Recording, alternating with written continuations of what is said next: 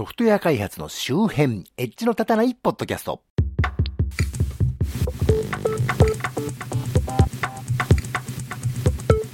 すっかり20年以上ぶりに自宅に自分の部屋が手に入っていろいろと試しているんですが、えー、今はですね、ダイソーで買った300円のバランスボールに乗っかって収録しているもので、なんかゴムっぽいね、ゴムゴムって音が入るかもしれないな、などと思っている町田です。どうでもいいですね。はい。というわけで今回も最先端とは言い難い地方在住の私が、独断と偏見でちょっと気になったテック関係、主に情報セキュリティ関係を中心としたネット上の話題を、おっとり刀で紹介するコーナーです。今回は令和3年2月の話題です。では最初の話題。2月1日に載ってました、セールスフォース製品設定不備による不具合続々、バンダイや日本政府観光局でも、えー、日日経クロステックに載っていました。えー、一部読みます。セールスフォース .com が提供するクラウドサービスの設定不備に起因する不具合が続々と明らかになっている。2021年2月1日までに楽天や PayPay、イオンに加えてバンダイや日本政府観光局でも、えー、顧客情報などの流出の可能性が明らかになった。内閣サイバーセキュリティセンターがこの問題で注意喚起を出し、セールスフォース自身もお知らせを掲載するなど、周知が広まる中、今後も被害を公表する企業が続く可能性があるということで、なんかこれ一見よくわからん話ですが、よく企業のね、会社のホームページなんかにあるお問い合わせフォームからね、直接セールスフォースの CRM というかね、顧客管理にデータを流し込む機能みたいのがあるらしくて、そのフォーム部分はもちろんホームページに貼るんでね、あの、インターネットに公開されてるらしいんですが、そこから流し込んできた顧客情報も公開状態になってってたよっていうね、ことのようなんですが、しかしこれだけ複数の企業が同じように問題になったってことは、なんかセールスフォース側のね、デフォルト設定がおかしいんじゃないって気はしますよね。本当にユーザーの問題なのかな、ユーザーが悪いのかなっていう疑問はちょっとありますね。次の話題。コインハイブ事件逆転有罪判決から1年、現在の状況はどうなっている弁護士 .com に2月8日に載っていました一部読みます。自身のウェブサイト上に他人のパソコンの CPU を使って仮想通貨をマイニングするコインハイブをめぐる事件で、東京高裁がウェブデザイナーの男性に罰金10万円の支払いを命じる逆転有罪判決を言い渡してから2月7日で丸1年を迎えた。えー、中略しまして、ウェブデザイナーの男性の弁護人を務める平野隆弁護士は、男性の他に4人からコインハイブにまつわる相談を受けていた。4人はいずれも控訴事項3年が成立し、不起訴が確定したという、控訴事項は犯罪行為が終わった時から進行すると。この不起訴処分について、平野弁護士はウェブデザイナーの男性の時間が影響しているのは明らかと影響を指摘すると。いうことで、以前この番組でも取り上げたコインハイブ事件のその後ですね、あえて告訴を受けて裁判にしてね、この事件について世に問うたこのウェブデザイナーの方は、一度無罪判決が出たのに上告されて未だ係争中ですが、それ以外の人たちのも多くは不起訴になっているという話題ですね。多分これ検察がね、無理筋だったなってことに気がついて他の人たちは起訴しないことにしたんでしょうけどね。だとしたらこの被告の方は大変損をしてしまっているわけで、それ相応の保証というかね、名誉回復というか、何らか報われるべきことがあると思うんですけどね。次の話題。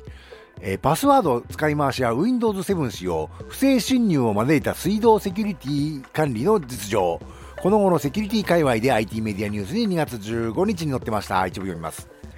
米フロリダ州オールズマー氏の浄水システムに何者かが不正侵入し、飲料水に含まれる水酸化ナトリウム、火星ソーダ量を100倍以上に増やす設定変更を行った事件。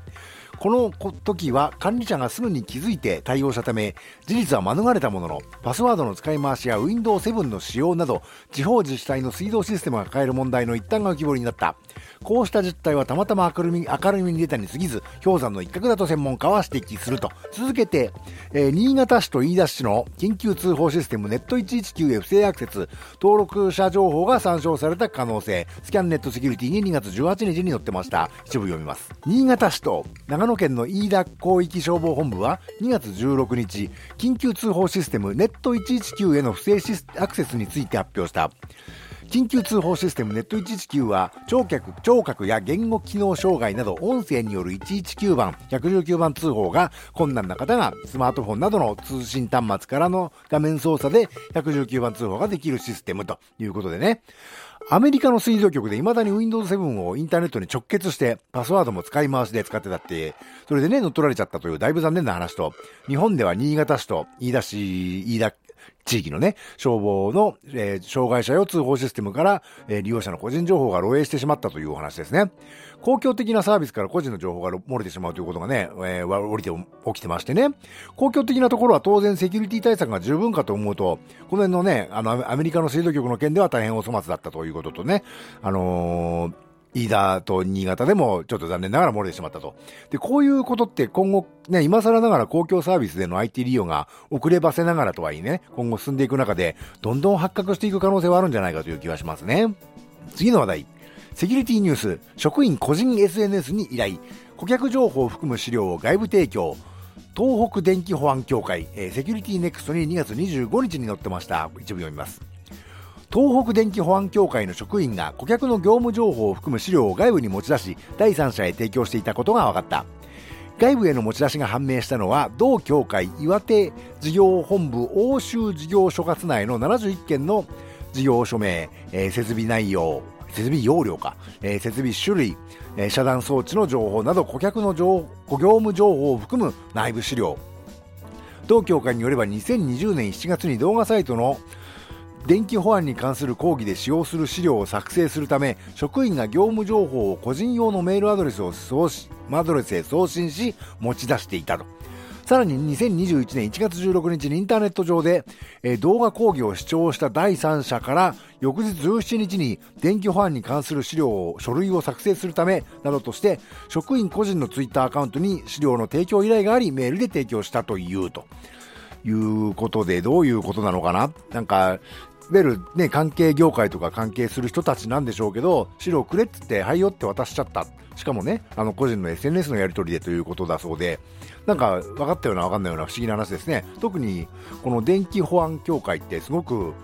あの電力会社とかがね、いろいろ集まってるところだと思うんで、すごく重要なというか、あのセキュリティ的にしっかりしてそうな気がするんですけど、どうしてこうなっちゃったのかなっていう気はしますね。次の話題。Google と Linux ファウンデーションがセキュリティ開発者2人をフルタイムで起用すると発表。わざわざ2人の動画員を明らかにした理由とは、えー、ギガ人に2月25日に載ってました、えー、一部見ます。Linux ファウンデーション参加のオープンソースセキュリティ財団とハーバード大学イノベーション科学研究所が共同で発表したレポートの中でオープンソースソフトウェアの開発者はセキュリティへの関心が低いと報告しておりオープンソースプロジェクトのセキュリティ向上の必要が指摘されていました。そこで Linux ファウンデーションと Google はフルタイムで Linux カーネルのセキュリティを開発するメンテナーとしてシルバー氏とえー、チャンセラー氏の、えー、2名を起用することを発表しましたということで、これ前回のオープンソースのプログラマーはセキュリティ対策するの嫌いだっていう話の続きですね。それを受けて Linux ファンデーションでは Google からカーネルプログラマーにフルタイムのセキュリティ、えー、エンジニアをアサインしてましたよと、えー、やること早いなという話ですね。次の話題。BCC 一斉送信の、えー、安全運用記録972日間で途絶えるスキャンネットセキュリティに2月26日に載ってました。えー、一部読みます。科研製薬株式会社は2月22日、同社から歯科医師への歯科医師へセミナー、セミナー案内のメール送付した際に、全送信先のメールアドレスが表示される形式で一斉送信したことが判明したと発表した。えー、省略しまして、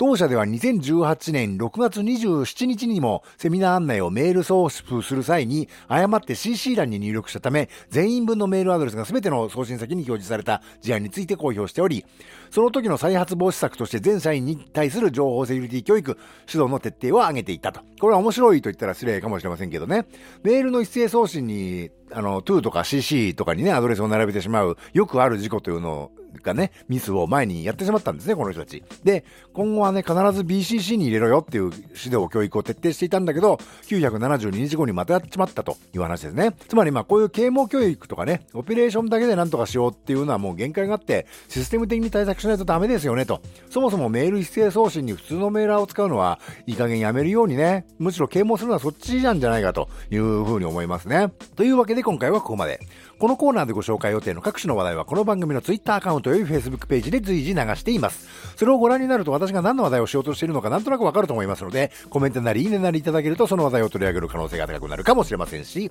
コメント内容を番組でご紹介させていただく場合もあるかもしれませんよと。今回紹介した各話題はこの番組のショーノートからリンクを貼っておきます。現在お聞きのポッドキャストアプリの画面からリンクをたどれる方はそちらから、そうでない方はこの番組名、エッジの立たないポッドキャストでウェブ検索していただくと、配信サイトが出てきますので、そちらからご参照ください。今回の配信は https コロンスラッシュスラッシュの edge.match.net スラッシュ158から、ご参照いただけますよ。当、ポッドキャスト、Apple Music、Amazon Music、Google Podcast、Spotify のほか、Twitter 上で直接お聞きいただくことも可能です。ハッシュタグひらがなでのたた、えー、それで追っかけていただくと、ツイッターの画面、えー、各種、えー、公式クライアントでそのままお聞きいただくことも可能ですよ、というわけで、ではまた。